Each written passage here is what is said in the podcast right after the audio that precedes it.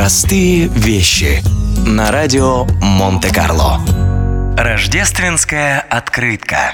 В наши дни традиция поздравлять друзей и знакомых с Рождеством и Новым годом при помощи открыток распространена по всему миру. Открытки делаются всех возможных размеров с разными изображениями и еще более разнообразными текстами – Придуманы же рождественские открытки были в первой половине XIX века в Англии сэром Генри Коулом, первым директором Лондонского музея Альберта и Виктории. Случилось это в 1843 году.